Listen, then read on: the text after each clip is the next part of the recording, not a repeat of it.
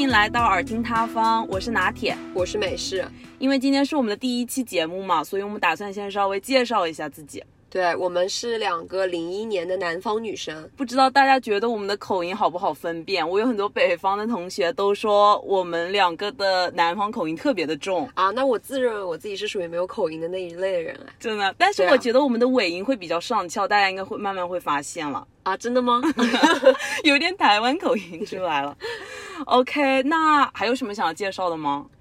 咱们就说简短的开场，就马上进入主题。OK，那今天第一期我们打算聊一聊那些年我们那些暗潮涌动的搞钱经历。对，因为我觉得我们俩都是属于那种从小就是一 一门心思特别想搞钱的那种类型。对我就是从小，我觉得我们两个应该都是属于特别渴望经济独立，就不不想向爸妈要钱那样子。掉到钱眼里去吗？因为我妈和我，我们就我妈妈他们嘛，然后亲戚小的时候就戏称我掉到钱眼里，因为就特别爱省钱啊。嗯一方面是爱省钱，然后第二方面就是很爱钻研，就怎么搞钱，对，就很就是很缺钱的 DNA 了，也没有很缺钱啊，就是 很缺自己的的钱。对，OK，那我先开始吧。嗯，呃，我想分享的第一个是应该是我大概初中那个时候，我有做过一个数字油画。那个时候呢，也是通过朋友的介绍，然后数字油画呢，就是他们会厂家了，会寄一些原材料给你，比如说画笔啦，然后还有一个画。然后那个画呢，主要你的作用就是上面会有按照数字序号，你要用画笔去填色，就有点像涂数字框的概念。呃，我好像知道这种数字油画，就你知道以前就是淘宝上就是有那种纪念、纪念品啊，就买生日礼物，然后送给谁谁谁，然后这幅画你要自己填，因为有一些人不太会画画嘛，对然后你就买那种就半成品，就是数字框的那种，然后你往里面填色，然后填好了之后就是一幅成画，然后可能人家也看不出来，因为你只要颜色上的深一点，对背后的那个数字它不是就看不见了吗？我还记得我当时画的那幅叫做童真，就是一个小女孩和一个小男孩。接吻，然后在一块儿这样子，还是挺美好的一个氛围感的。但是我就记得那幅画的颜色真的就是密密麻麻的，而且因为它的框特别小，它的画笔呢笔刷又有点大，所以我当时我记得我真的是日以继夜、夜以继日的在那里涂那个画，然后真的是眼睛都涂到特别痛。哦，对，然后呢，就是我画完了之后，我再给他寄回去，然后他们还会有一个质检哦，就是。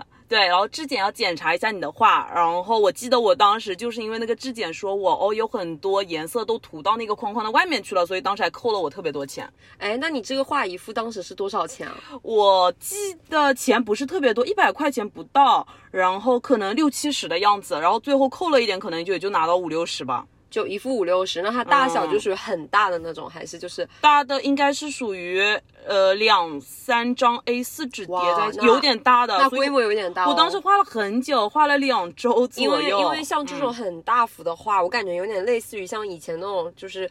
刺那个十字绣，就它很费眼，嗯然后又很费时，对因为它那个细节上就很多框框很小嘛对。然后你刚刚说那个厂家给的那个笔又特别的大，所以我有在想这个厂家是不是故意的，就是对，我觉得吧，就是为了录这期节目嘛，我也到小红书上稍微去搜了一下，还有没有人在做数字油画。其实到现在还是有的。哦然后他们说产业就还没有他。们说都是骗人的，因为最后质检会扣你特别多的钱，甚至有些钱都不会给你，就说你对啊，就画的不行。我有在合理怀疑，就这种是不是他那个厂家故意给你配一些比较大的笔，这样子他们可以把成本就是压缩下去嘛？是不是？他们那个的笔质量真的不太行，就是你上色特别的难。哦，对，哎，那你当时就是在找数字油画这种呃 的时候，是嗯在就是什么年龄段找到哦，我刚刚说是那个初中的暑假，可能是初一的暑假吧。初一的时候，我们大概是零呃，我们是零一年的嘛，对嗯、初一的时候大概是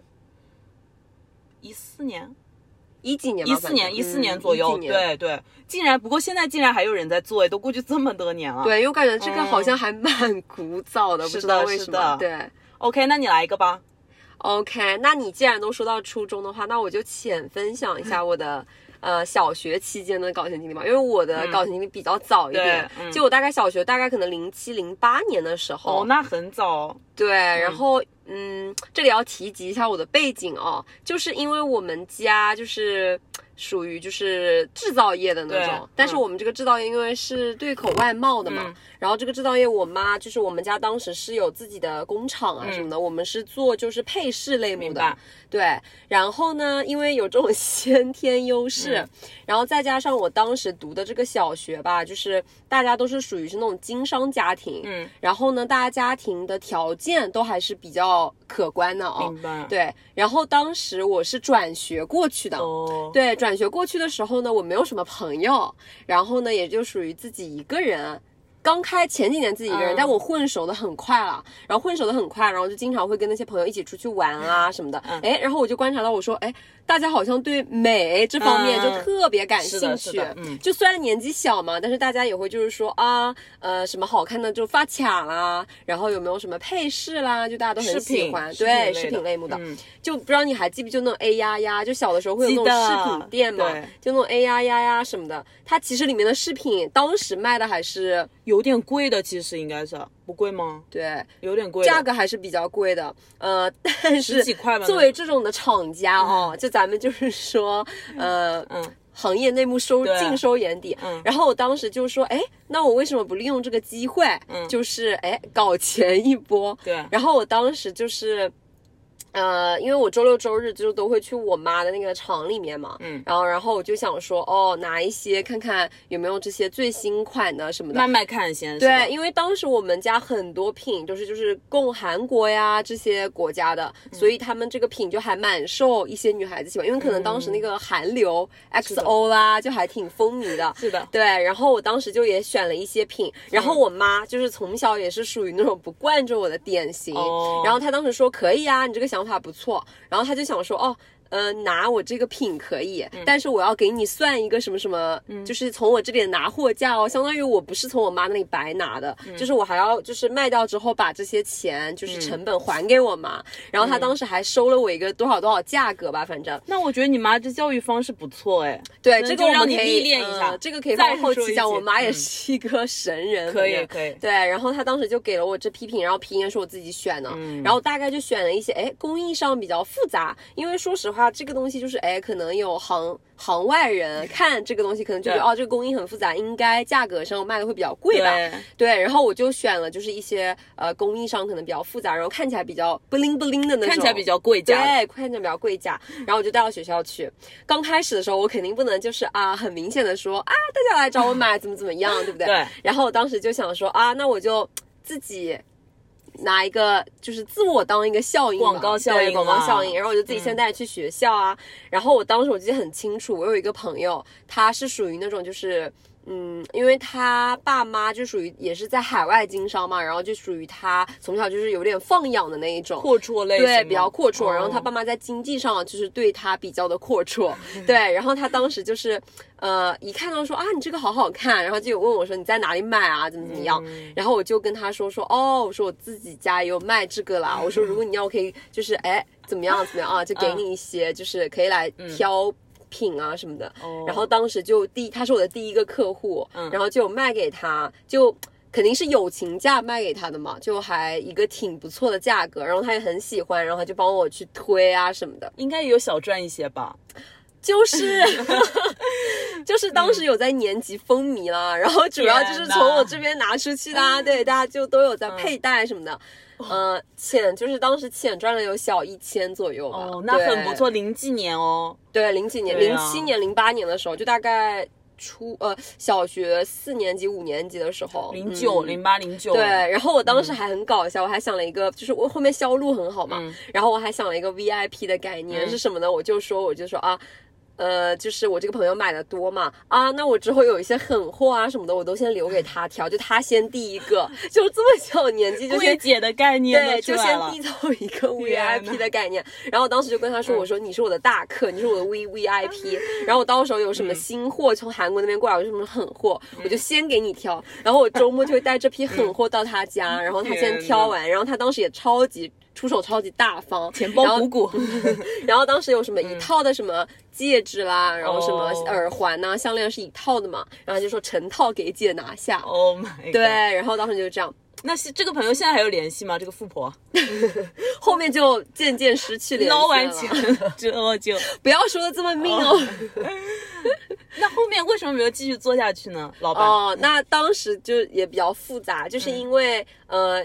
掀起了一股商贾之气，就是我把这，因为你到前面前情提要都有提到说，大家都是经商家庭嘛，哦所以这种商业模式有被学的很快啊，就有被 copy 到，然后大家就很快就男生也快学去嘛，然后最夸张最离谱的是什么？就男生他们现在倒买倒卖，你知道吗？就是比如说小，你知道小的时候，包括现在大学也一样，就哎谁没纸了，去谁桌上抽两 餐张巾纸我知对呀、道谁握有餐巾纸的资源，谁就是大户。然后当时小学的时候也是，就桌上白纸嘛，然后有一些男生就他他自己不买，然后呢就会到桌上抽一张抽一张啊，有一些男生就学到了，他就会说 OK，那你到我桌上抽纸五块钱一张，你知道吧？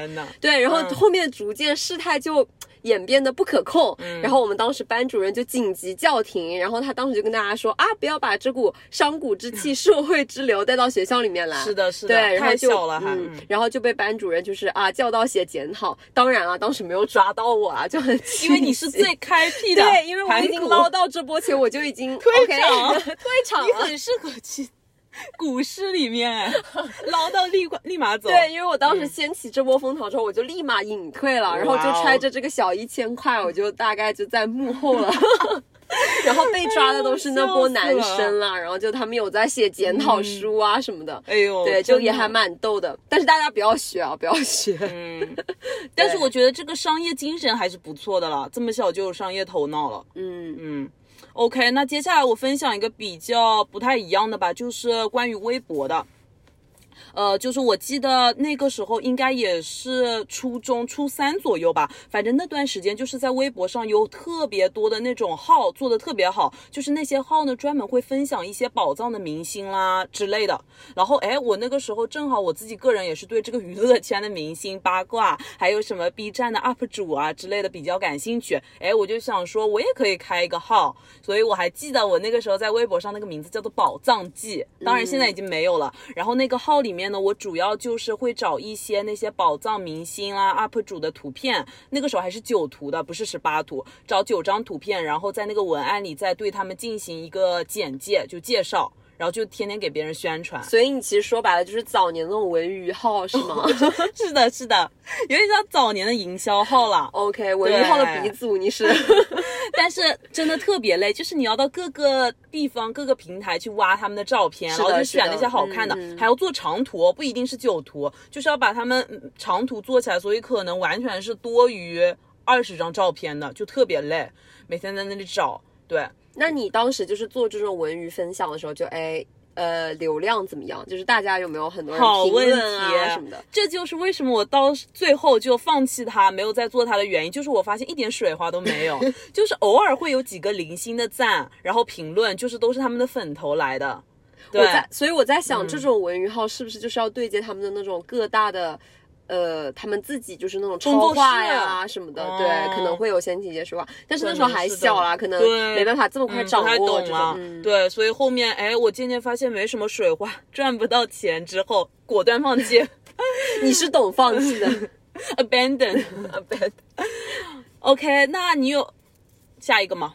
OK，就说到我，OK，、那嗯我有一个对标的，就是你哦。刚刚说到微博嗯。嘛，但我早年的时候我还没有玩微博，就是我那个时候还没有看微博，但是我那个时候看什么呢？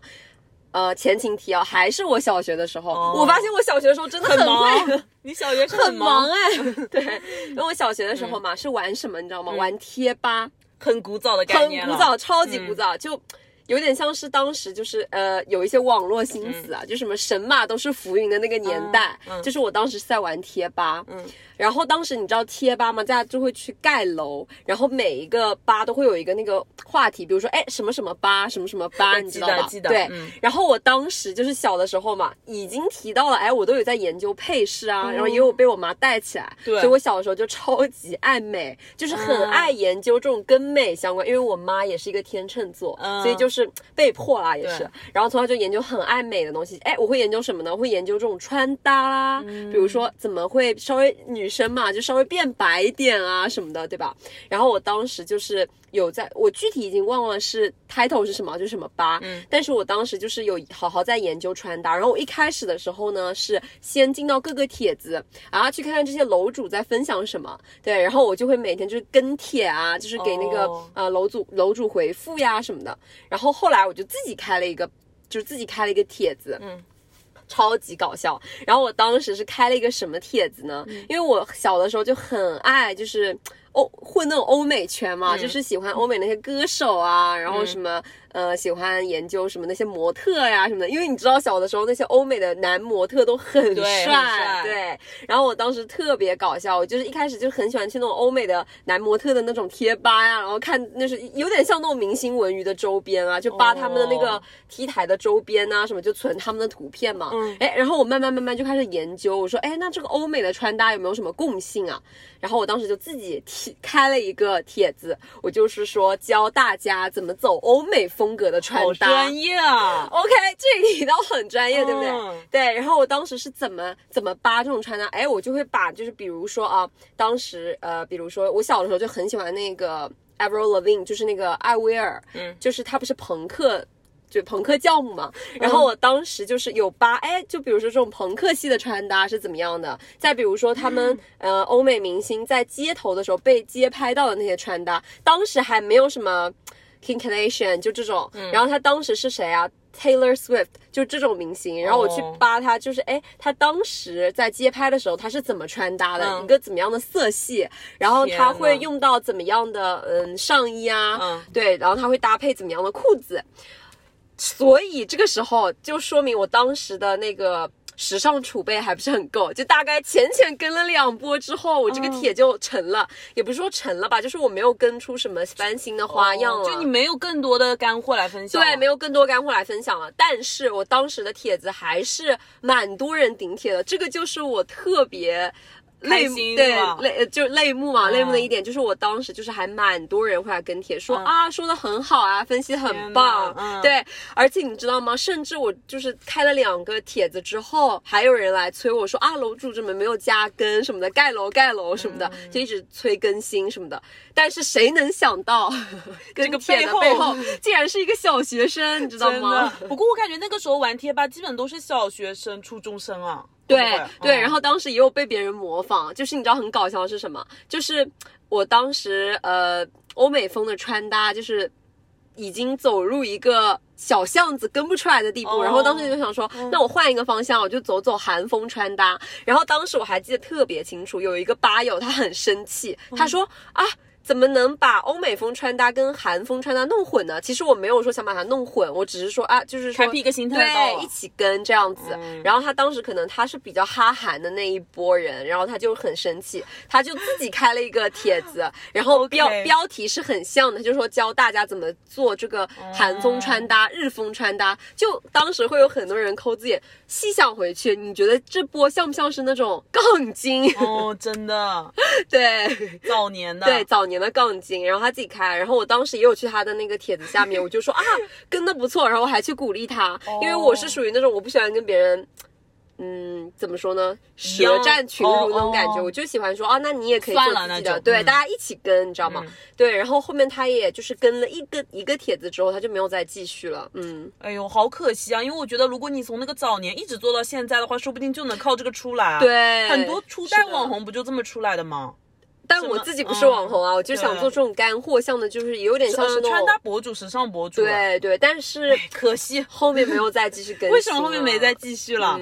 一方面是干货上没有跟上嘛，然后第二方面就是当时被我妈发现了，而且我当时也是要就是小学升初中了，所以就是我妈说啊要放精力在这个学习上啊什么的，对，然后就被紧急叫停了，可惜了，可惜了。OK，我也觉得很可惜。本来我现在旁边坐的可能是一个时尚博主，OK，低调。OK OK，那下一个吧，下一个我来分享一个关于招代理的，嗯嗯。就是我记得那个时候应该是初一的暑假吧，然后我通也应该也是通过朋友分享做了一个在家填单元，什么意思呢？我其实有点忘记了，所以为了做这期节目，我特地去我的百度云盘把我之前做的一个截图找出来了，我给大家念一下啊。你就是要在各个群以及给你的各个好友发以下这段话：招快递，在家填单元，在家工作即可，免会费，加入感叹号。月入一千七，主要是照着单子填写信息、资料、地址等等，手机、电脑均可，地点不限，时间自由，工资日结。然后要让你加 QQ 群，然后要说又说什么不收押金和会费，不需要身份证等重要信息。然后最后还有一个括号，一定要是重点标注出来，帮朋友转发哦，不是自己在做，就这样子。然后我就记得我当时把这一条信息转发给了特别多的人。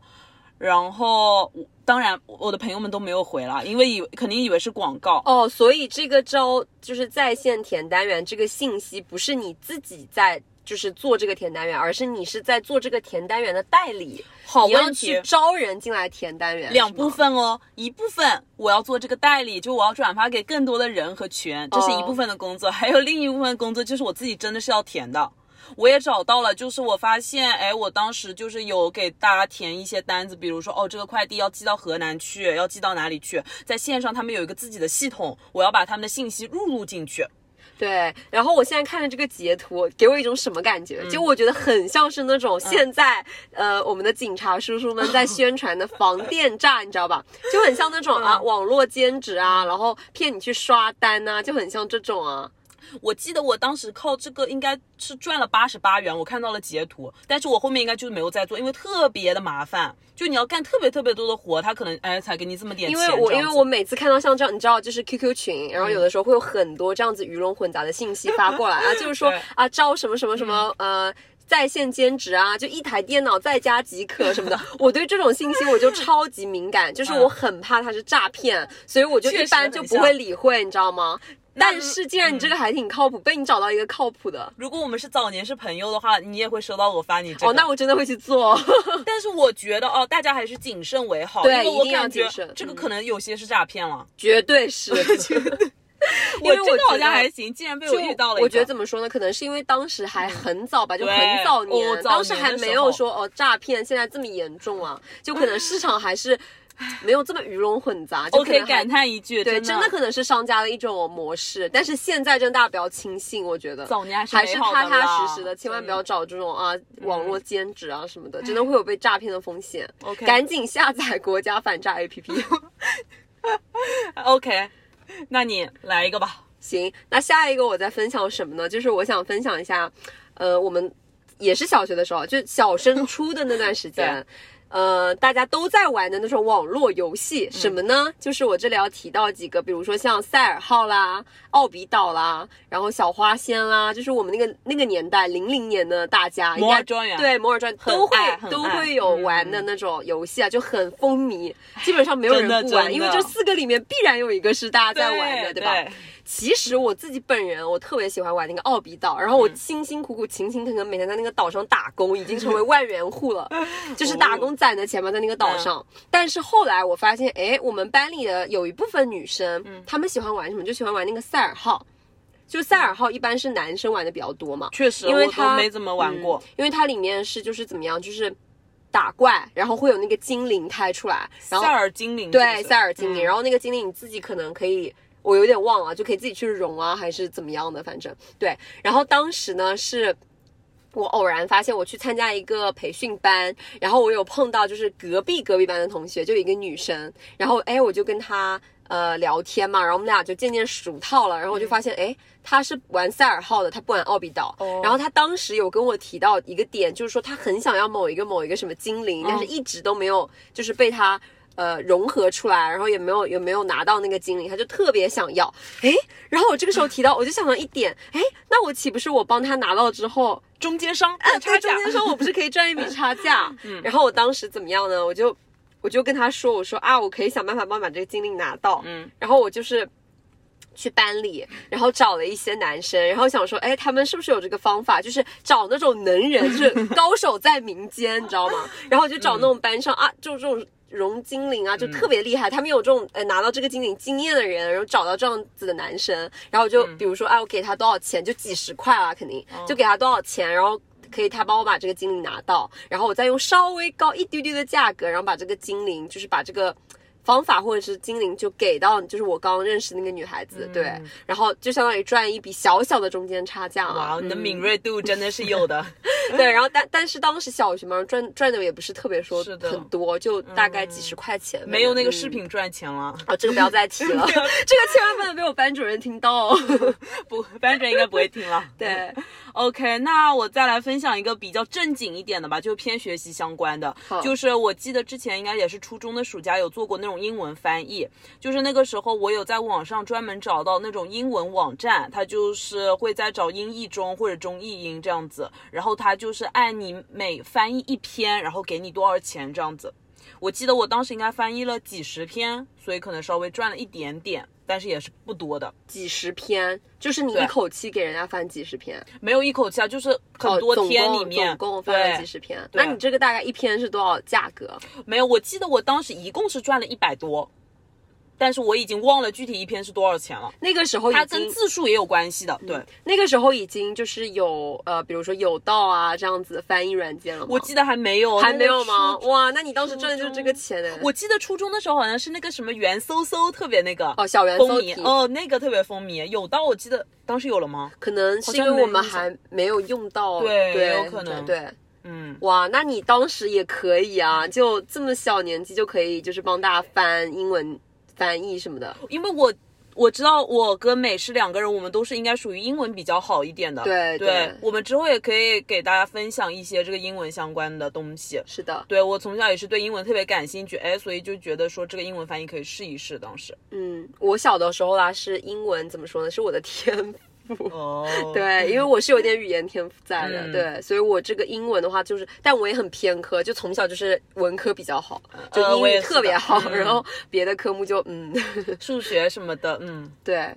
OK，那你这个英文翻译的话，我也有一个特别类似的经历，但是我比你更商商务一点了，对。但是我那个时候可能已经是上升初中快高中了，哦，我也不知道我那时候为什么这么闲的 我们好像听起来都很闲的样子，没有，但是我学业没有落下，对。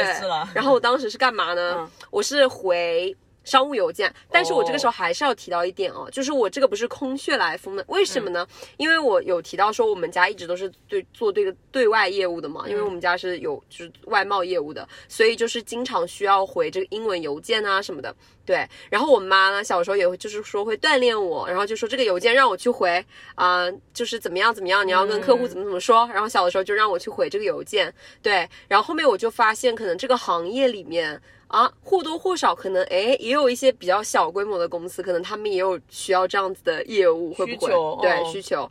然后呢，我就。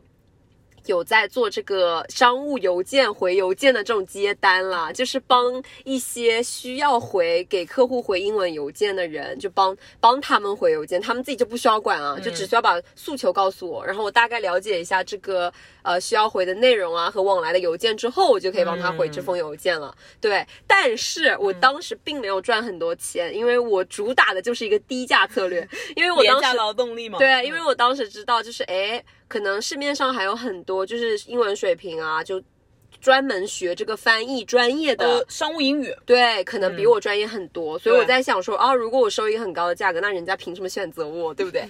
然后我当时就想说，那我就低价，低价打开市场，蜜雪冰城一样，你给我搞的跟。然后我就想说，OK，那我低价打开市场，然后我当时就一篇收超低价了，所以我当时的客户纷至沓来，因为我就廉价劳动力啊，对吧？所以你想就是。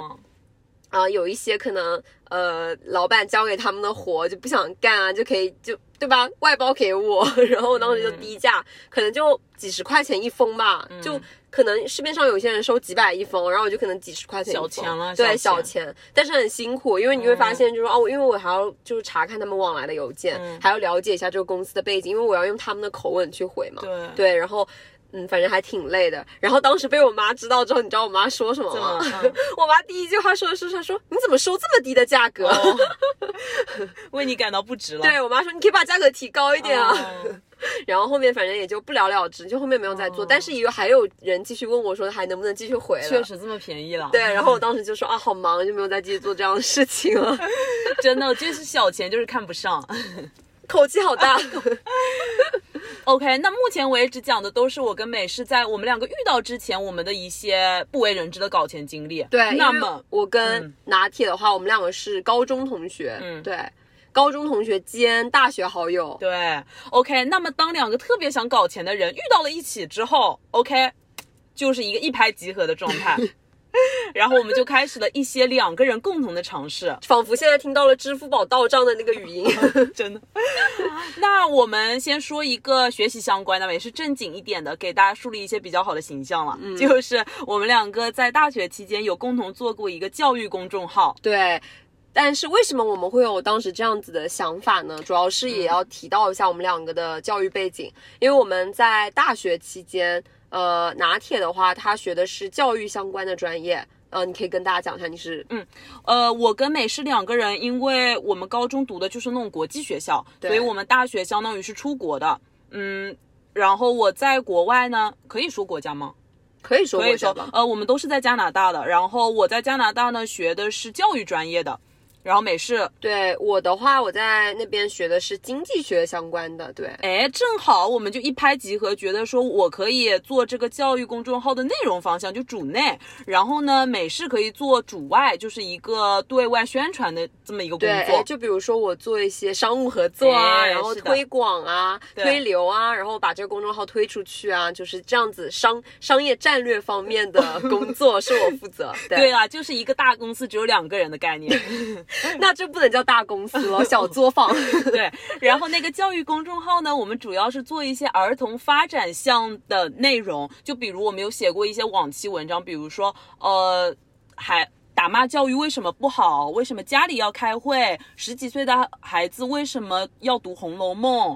然后又比如什么为什么要对孩子表扬之类的，就是比较干货项的内容。对，然后我记得当时很搞笑，因为做这种公众号，我们还需要一个 logo 嘛。然后当时那个 logo 我们就是自己设计的，亲手设计。为什么主打的就是一个省成本的概念？对呀、因为公司没有设计部啦。对，所以就是相当于我本人，就是美式本人，我不仅要兼职商务部、商业部，还要兼职这种 logo 设计部。对，然后就还挺难。但是他是负责就是内容干货项的输出嘛，所以就是比如说图文的排版呐、哎呦然后哎文章具体要有哪些干货项的输出啊，都是他在。对我一般就是嗯把从我学校里面或者说哎课外学到的一些东西用到这上面来，这样子。我记得还特别逗，我们还会转发在那种朋友圈里，然后让家长来关注，这样子。对，但是我记得当时可能我们反响还是可以的。还是可以的。我们本来就想通过这个赞赏赚赚钱嘛，当时应该也是有小小的赚一些，呃，二十五块左右了，真的是很 真的好小，对。当然，现在这个公众号还是有的，只不过我们没有再更新了。对，因为我们大学的时候太忙了，就没嗯有再继续做，而且我们当时就是。地域上有一定的距离，就是我们是嗯异地的概念，所以这个的话还挺需要兼顾的。是的，对然后当时就没有继续嗯都是嗯借口啦。之后应该 还都是是借口。之后还是要复更一下。对，但因为我觉得这块我们做的还不错啊，还可以还可以我们没有很水，我觉得。，对，因为真的是干货项，如果大家看过那个文章就知道。而且我们也不是什么野鸡大学哦，对，排名还是不错，之后可以单独说一期了。排名很不错。对对，就加拿大 top top three 这样子。我 top one 了。OK OK，然后自自 自吹自擂，别夸别夸，对，然后我们反正当时就停滞住嗯。了，然后一直在忙于学业，就没有再继续更新了。但是嗯。我觉得还是不错，因为流量啊什么的，我们当时也有在对标一些一线城市，然后在做教育类目的公众号，公众号，然后做的还挺不错的一些，嗯之后还可以继续。对，是的，对，然后下一个我们还尝试过的就是买手店了，美式可以来说一下。对这个买手店的话，主要是我的这个想法。嗯哎，真是不知道为什么这种时尚相关的都是我 bring up 出来的。是啦，要继续有这个想法哦。OK，谦虚一点，谦虚一点。就是我当时有这个想法，一大部分也是因为有这个环境的启发。因为你知道我们在就在国外嘛，然后身边的朋友们啊，就大家都好时尚啊，就是那种潮人。哦，真的有潮人恐惧症啊，有的时对，候真的有潮人恐惧症，就大家都好会穿搭，然后对时尚都有自己自成一套的风格和独到的见解，嗯。然后我当时发现，哎，大家就会比较偏向于一些小众的品牌，就是有自己穿搭的风格嘛，就大家喜欢，哎，有一些人可能是叠搭或者有叠穿，就各种穿搭的概念，嗯对。然后我当时就在想。哎，大家都喜欢穿这种小众品牌，然后有一些是韩国设计师品牌，然后有一些可能是欧美的一些比较小众的牌子。然后当时就想说，嗯啊，我们有一些线上的 APP，或者我们去线下的商场去逛的时候，可能都是一些奢侈品类目的比较多一些。然后我想说，那我们能不能做一个买手店？就是哎，因为我们自己身边朋友也有这样子的需求嘛，然后相当于我们也有这样子客户的资源，然后我想说，我们可不可以做一个买手店？然后哎，顺便赚一笔啊。然后因为自己还很爱穿嘛，然后就可以自己也顺带着，对吧？然后我当时就把这个想法跟拿铁去说了，嗯，然后见当时。还是挺支持我的，肯定的，对的，因为我们两个相当于是同一个公司的，虽然两个人的公司，一个主内，一个主外，我是全权支持他这个商业部的一些想法的。我们这个公司的就是类目啊，就是我们的业务真的好多元啊。我们主打的就是一个鸡蛋不要放在同一个篮子里面，对，就多尝试。对，嗯，这个也是要教给大家的，确实是可以多尝试。对，然后有一个很有意思的概念是什么？就是当时因为我们都还是在校生，然后我们也不想说让。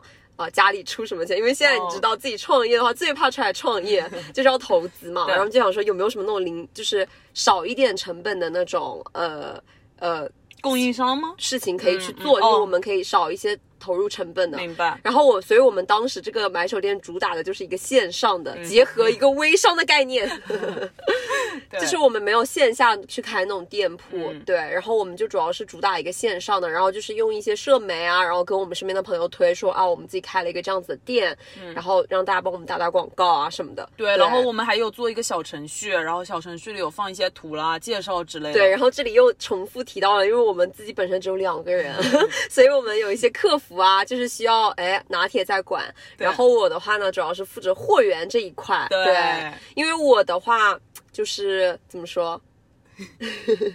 路子比较广，路子比较广，对。然后我主要是去啊洽谈，就谁可以给我们供这种货源。然后哎，我我主要是负责国际快递啊这一块，对。因为我们想的就是主打是留学生这块市场嘛，然后我们不只是自己是做北美的，然后我们可能还有一些英国的朋友啊什么的，就是要快递，就是邮到别的国家去这样子，嗯。然后我还要在那里核算成本，就是我们的快递成本啊，然后定价呀怎么样？对，就是我们自己在弄。对，然后我当时做客服的时候，也是有遇到一些很比较奇葩的客人。我觉得就是当你自己去做客服的时候，才会发现其实各行都不容易。对，因为当时客服主要是他在做嘛，所以我完全无法切身体会，就是客服有多难。对，我就讲一个比较小的经历吧，就是我记得那个时候，就是有一些顾客，就是加过来之后语气特别差。就问你，呃，比如说这个东西，他想问多少钱，就直接一张图甩过来，多少钱一个问号这样子，然后回复他了之后呢，又一句话都不讲了。我觉得至少有的时候你应该说一个谢谢或者怎么样嘛，对吧？就你问了客服特别多的问题了之后，哎，感觉可能会更有礼貌一点会比较好，不然的话你就哎突然问完你的问题之后就消失了，我这边也是感觉不知道是什么情况。对，然后我当时一直在开导他，就我我也觉得有一种就是 有一些站着奇怪，站着说话不腰疼，因为我我当时没有在负责客服这一块嘛，然后当时就是我跟他说，就一直开导他，我说啊，我们也是服务行业，对，所以这个心态要摆对，顾客就是上帝啊什么的。但是其实想回去的话，确实有很多可能细小的细节上可以呃判断一个人的怎么说呢，就是他的素质啊，就是真的是这样这方面对，因为。呃，如果是做客服的话，就还接触到蛮多的顾客的，所以就有一些很细小的区别。上虽然啊是服务人员，但是的话啊，有一些可能他会有一些礼貌用语啊，对，就是或者他语气态度上啊，有一些人真的你一看就是感觉素质特别高，特别懂礼貌，会让你觉得被尊重到。你一发过去，他就会哦说什么你好、谢谢之类的。就会对你态度特别特别好，对，就其实就主要就虽虽然说他可能啊没有必要，就是对没有对对你说出这些对吧？但是我觉得就是可能嗯怎么说呢？从服务人员的感受来说，就是感觉到你是被尊重的，所以就算可能这个顾客他没有买你的东西，那你可能也是啊心情上是的。会有一些不一样，对，嗯对，虽然说没有什么，就是不会对，嗯。就是反应上有什么太大的区别，但是就是可能内心里可能会有一些差异这样子，而且我也会愿意跟他聊更久，就如果态度好的人，就无怨无悔是吗？陪你聊很久。OK，那下一个吧，嗯，我们还一起做过那种英文的翻译，就是这一次呢，不是我之前做的那种线上的，就是。手写的那种英译中中英英，我们这次做的是一个随行的商务英文翻译的。对，因为这个随行的商务英文翻译的话是怎么怎么说呢？因为还是说到我们家就是就是外贸行业嘛，嗯这样子对，所以经常会有一些客户，比如说比较大的客户，他们可能会访华，对然后访华的时候啊，可能你需要去接待他，然后呢，你可能是需要跟他介绍啊最近的这个业务进展的怎么样啦，对吧？对，对，然后。啊、你可能还需要陪同他到呃工工厂哦啊，工厂这些呃生产的基层，就是生产的基层，去看一下，就是进行的怎么样了，或者是现在的一个业务规模是怎么样了。对，所以你这个时候就是需要一个比较专业的随行的翻译人员。嗯，一般呃，我就是我妈的话，就会让我比较接触到这一块，因为就是也是一种。锻炼的概念嘛，就是锻炼自己的能力啊什么的。然后这个时候呢，就呃有的时候，比如说是外贸复苏，呃这个行业比较发展的比较繁荣的时候，可能就会比较忙，就是可能一个月内，可能各个国家就是过来的客户会比较多一些，对。然后当时呢，就是也是一个叔叔吧，然后他们是做医药行业的，就是做这个医疗设备的，嗯。对他们有出口到，比如说像呃以色列呀、这些国家，对。然后他当时就是听说我回国了，然后也是属于一个很闲的状态，然后他当时就说啊，能不能过来，就是帮帮忙。呃，一起就是嗯、呃就是带一下客户呀什么的。然后当时我就想说，OK，那呃拿铁也回来了嘛，然后我就说带他一起，嗯对。对，然后我们当也当时也有拿一个这样子的嗯劳务费啦，对，然后我们就当时一起带一个随行的客户，然后我们当时带的是一对夫妇，对，是一对以色列夫妇嗯对以色列的夫妇，然后跟他们相处的过程当中，真的还挺有挺有趣的，对，因为他们的话是在以色列做那种呃冰柜之类的大经销商的一个概念，所以说他们哎想来中国看一下市场，就进一些那些。呃，冰柜之类的货过去，因为我们这边可能价格比较便宜一点，相对于他们那边发达国家来说，对，所以我们就是陪他们到一些冰柜的工厂啊，去看一下符不符合他们的要求。对，是的，嗯，其实主要是她丈夫是做这一块业务的，对，然后他的妻子的话，其实还蛮有意思的，因为他其实就是在我们之后啊、跟他们相处聊天过程中，发现他妻子妻子是一个网红。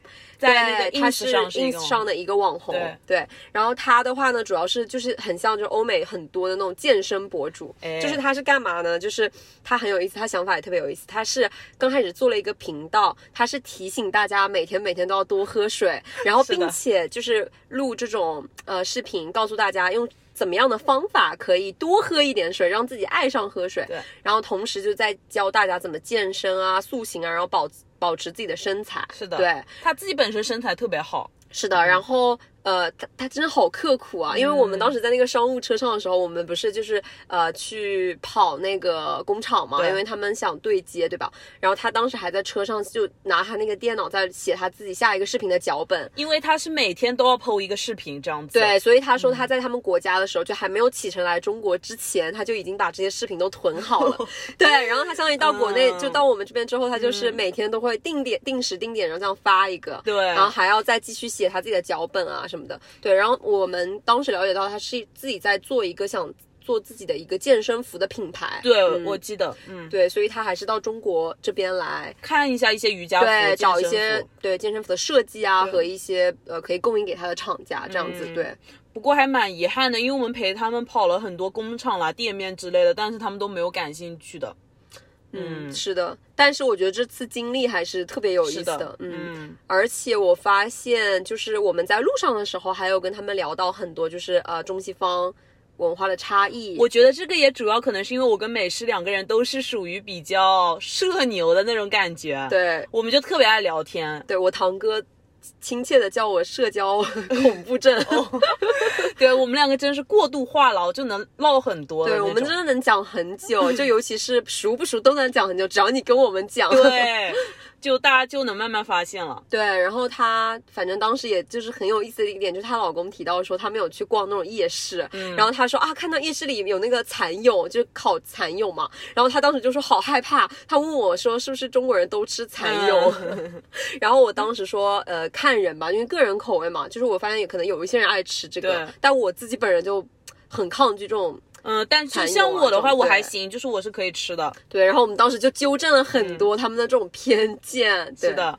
哦，美式还有一个关于那个袒胸露乳的一个笑话，对，然后说一下。当时嘛，就是嗯，也是有一个客户，然后很逗，就是他呃，我们一起就是在那个商务车上的时候，他可能看到正好我们有路过一个就是。工地了，然后当时就是有一些就是建筑工人，他们从工地上出来，可能很天气很热嘛，天气很热，他就知道就大家有一些中年男子会习惯就是把自己的呃 T 恤啊什么的就往上撩，露出自己的肚子，都不止，我记得有一些中年男子就是上衣都消失术，上衣消失 术，对，然后当时就是呃，当时那个客户他是一个外科医生，然后他就是因为他是过来看医疗设备的嘛，然后他当时就超级惊讶的问我，他说啊。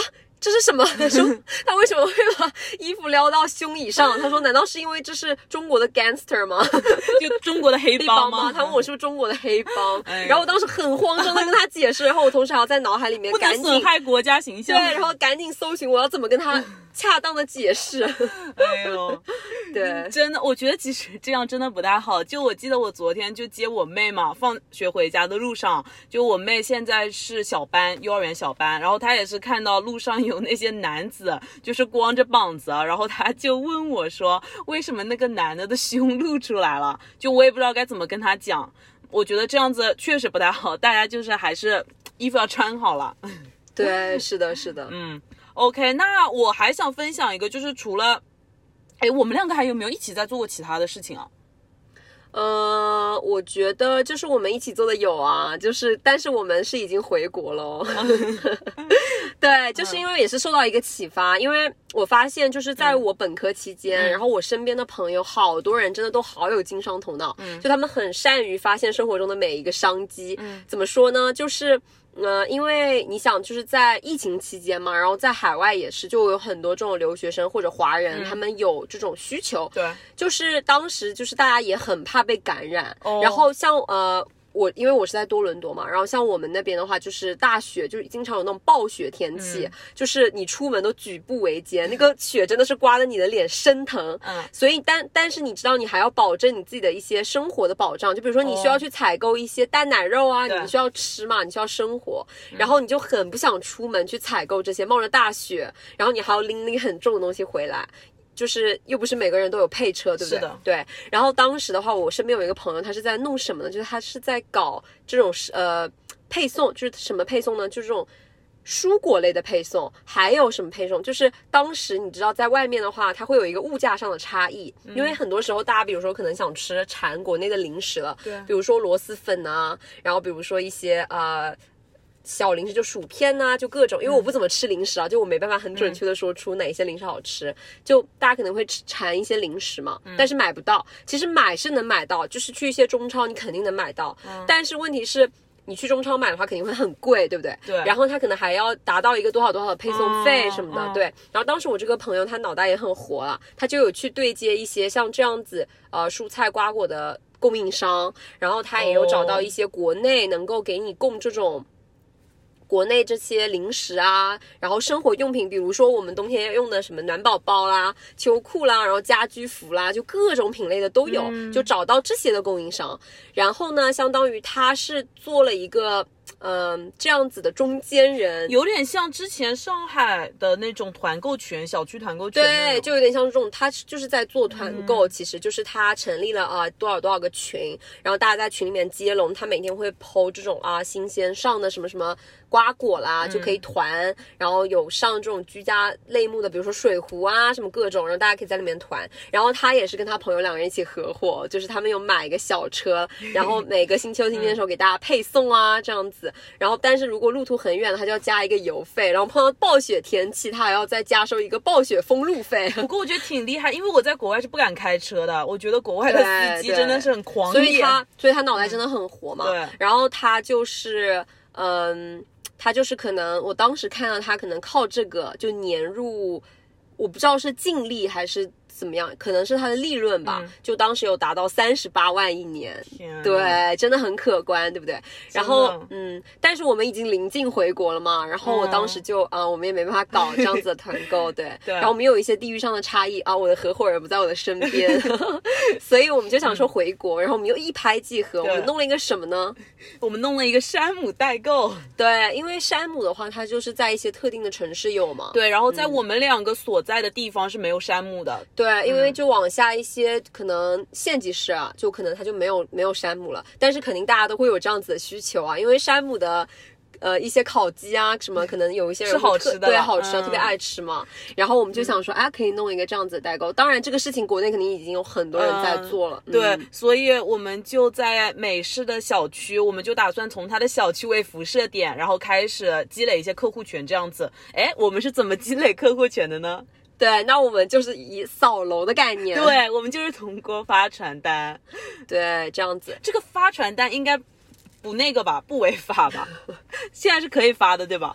对，反正我们就通过但是这样肯定不好，传单对，嗯，对。对，然后我们就哎把传单发到每家每户的门口，比如放在鞋柜上。但是我们不是张贴的那种啊，对我就只是是说很好清，就是一张纸而已，就直接扔掉就可以了。我们的传单是 A 4纸哦，大家不要误解，不是那种彩印的传单。对，就是用打印机打的对，就是打印机打的 A 是4纸，而且还是我自己剪的，就一张 A 4纸分为两半。OK，重重复一下这个概念，省成本。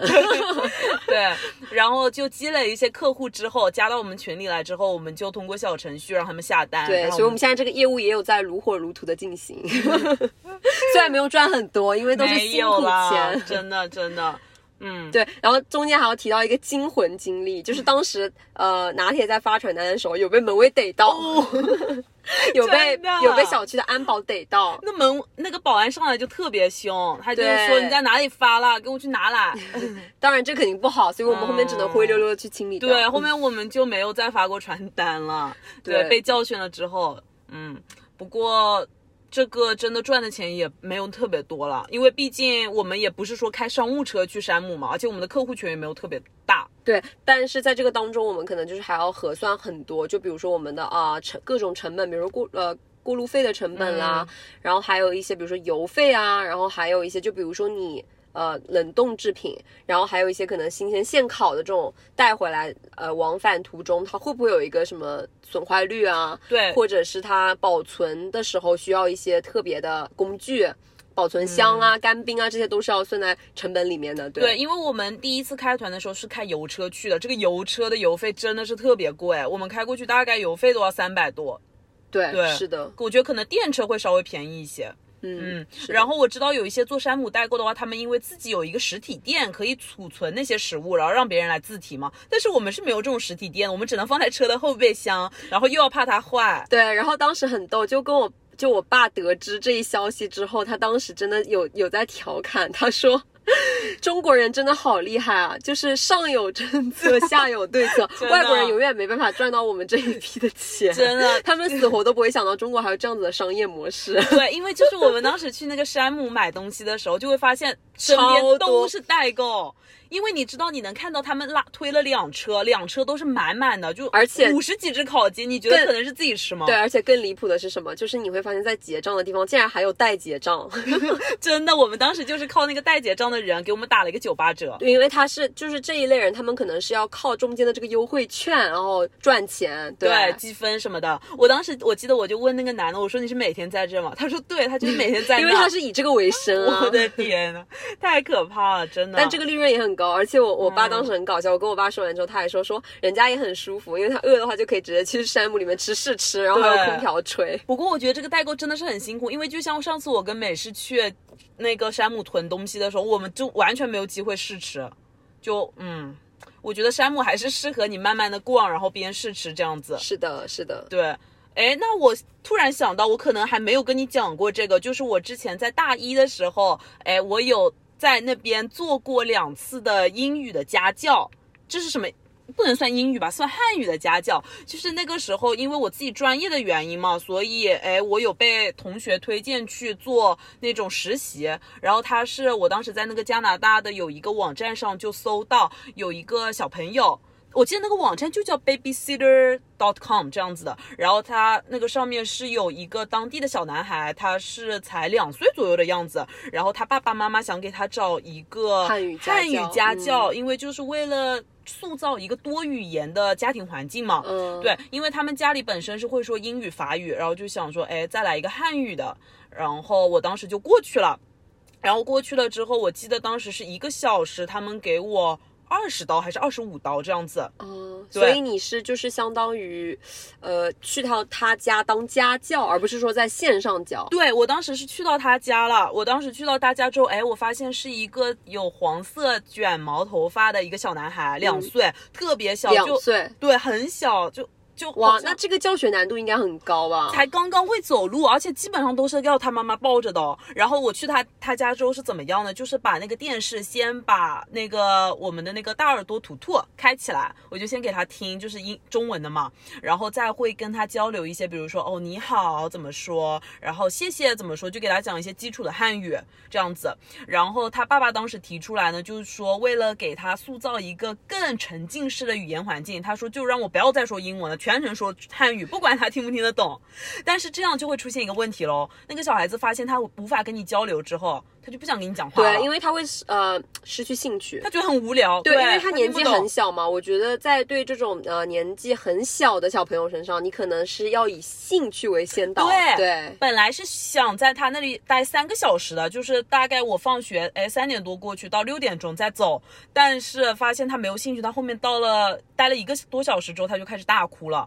然后那个时候我就只能被迫回家了，然后但是我还是拿到了二十几刀这样子，然后第二次又去了一次，第二次去了之后换了一个办法，就主要跟他跳一些中配着中国的音乐跳一些舞，然后在那里跑跑之类的，然后跟他玩一些玩具啊，但是效果都不是特别好，因为他就是失去兴趣，发现你无法跟他交流之后，他就不太想跟你讲话了，然后他就开始缠他妈妈之类的，所以后面就在去了两次之后就没有再去过了。嗯，，OK，然后他爸就说，哦，可能是他还太小了，年纪适合他再大一点，我再过去。所以你笼统是赚了四十几刀。呃，可能有五十刀吧，因为有不止哦两一个小时嘛，在那里。嗯，但是我觉得勇气可嘉呀，啊因为对吧？呃，可以去教这样子年纪这么小的外国朋小朋友，你知道为什么吗？可能就是因为第一年刚过去，热情特别足，哎对对就想着这个专业嘛，就做一些对口的，这样子对我之后的实习也有帮助。嗯，然后嘛，也想多赚一点钱嘛，对吧？对，我嗯觉得第我我觉得刚刚说到一点，就是打第一年刚去的时候，我觉得之后可以出一期，就是关于这种留学心态的分享，就真的超级有意思。是的，我发现跟身边的朋友聊完之后，都发现大家都有一个共性，就留学朋友之间都有一个共性，什么共性？就是你第一年到国外去的时候，你会处于一种忘我的境界，就是 就是 老天下第一那种感觉。对，就对什么都特别感兴趣，都想尝试。我当时，还而且胆子团业胆子的。无敌的大，嗯对，而且我也有这种特别有意思的经历分享，我觉得之后可以出一期。对，然后但是到了大三、大四之后，我就完全没有这种就念头了，就大概就是换了一个人。我就想就待在那个房间里面。我对我发现大家身边的人都是这样子，就都有这样子的共性。嗯对，呃，那如果说做这个家教的话，我可能也有一段类似的经嗯历，但是我不是教外国的小朋友，但我是反向教学，嗯就是但是这个小朋友我是认识的，是我妈妈的朋友的小孩，哦因为你知道吧，我一直就是属于那种别人家的孩子，嗯就是树立榜样那种感觉嘛。然后就是确实我小时候就是一直英文啊什么都特别棒啊。我这里小小前提一下啊，我是属于就是 中考，就是我当时还是应试教育的时候，就中考的嗯英语，中考英语我是满分的，嗯对，所以也有一点口碑在了，嗯对。然后当时有因为这个英语啊，就被大、嗯就被有一些学校争抢，对，对，美呃美是没有在炫耀，他的英语真的是不错的。哦，不要不要一直就 捧杀哦。OK，对，然后然后呃，有一些就是我当时疫情回国嘛，就有一年是在国内待着的。嗯然后呢，当时就是有一个妈妈的朋友，她就一直问说啊，呃，有没有什么学英语的经验啊？有没有什么学英语的方法可以分享啊？到底是怎么学英文的？然后就有诸如此类，就一直有在问。然后啊、他当时就说啊，能不能就是让我帮忙去辅导一下他们家的小孩儿，就是呃，能不能去就是啊、给他们家做一下家教校，怎么怎么样。然后我当时其实是婉拒的，因为我自己当时真的学校里真的很忙。然后当时因为熟嘛，然后我妈也不好推脱，然后一开始说啊啊过去教怎么怎么样。但是我觉得对我时间上也是一个很重的负担，你知道，因为我要抽出很多时间，因为我既然教，那我肯定要对这个小朋友负责嘛。所以我真的有在很认真的备课，并且我真的有在就是给他梳理很多就是应试教育上的语法呀什么，就你知道要做很多教案啊什么的，也要真的很认真的背每一节课，所以又花很多时间。然后当时那个阿姨就说啊啊，那我就。呃，开工资给你这样子，然后他说就当就是现在大学生当家教就开多少多少工资给你，对。然后当时他就还想继续找我教，但是我真的是没有时间。然后我说我要回就是回加拿大了，对。你当时也需要备课吗？就教他的话是需要备课，因为他当时已经是初中了，哦，就是初中生，就是初中考中考的话，你知道有很多就是语法上就还很专业啊，对。所以我需要背很多，就我还要需要看每一节课的那个课时是多少，然后我还要合理的就是看怎么教他，对。但是话是这么说啊，就是当时那个阿姨就是给我开的工资，我记我已经忘了多少多少钱一节课时了，但是我笼统可能赚了七八千，对，这么多就还好，但我有付出相应的现在的那个英文。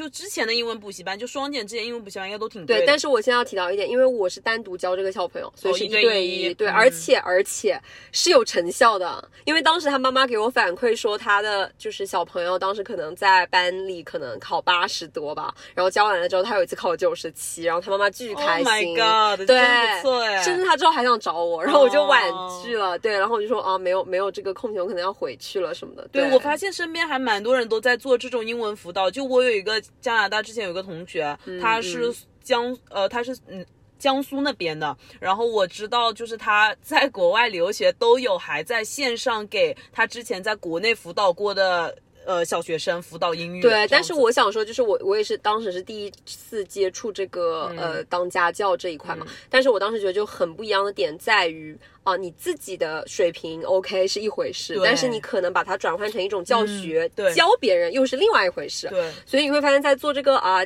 教案啊、备课啊这种方面的时候，也是会有一些瓶颈的。就是你要会想说啊，这个点可能你理解起来，因为你已经完全掌握了嘛，你可能觉得哦很简单啊，很好理解。那这个小朋友在学的时候，他可能完全就是对他来说是全新的知识。就像你刚刚说，要怎么确保他又感兴趣的同时，他又吸收进去了？我知道，我知道，这个是因为我专业嘛。然后我之前在加拿大当地的小学是有实习过的，就我发现你教案里做的。跟你在班里上课，他们吸收到的，你达到的一个效果是完全不一样。就有很多很有意思的经历，我之后可以分享。对，而且功利一点说的话，因为我是拿钱在干活，所以我当然是想要我出来的教学效果让家长能看得见，对吧？对不起，还是一个商人的思维。是的，就是我想让我的客户看到效果，看到成果，有就结果为导向嘛。然后当然中间怎么样，家长肯定是不会过多干预，可能是我自己要去设计。所以我既然很想他出这套结果的话，那我势必中间肯定。要花一些力气，所以当时对我自己的呃生活和这个学习也是一个很大的挑战，因为我要平衡起来，对吧？然后就确实很困难。然后嗯，但是当时我确实还挺欣慰的，因为这个小朋友真的就是属于怎么说呢？他看似没有在学，但他真真的吸收的还挺快。对，这样子。对，所以当时出的结果还也还蛮不错，不然我真的不知道怎么跟他家长交代。嗯，压力，心理压力还是很大的。对。那我觉得今天基本上我们的考前经历就分享的差不多了。对，我觉得我们两个是属于那种之后肯定还会尝试各种丰富多彩的办法的。对，所以我觉得之后可能再遇到有意思的事情，可能还可以跟大家再做更多的分享。是的，是的。OK，那我们这期就到这里啦，感谢大家收听。好，拜拜，拜拜。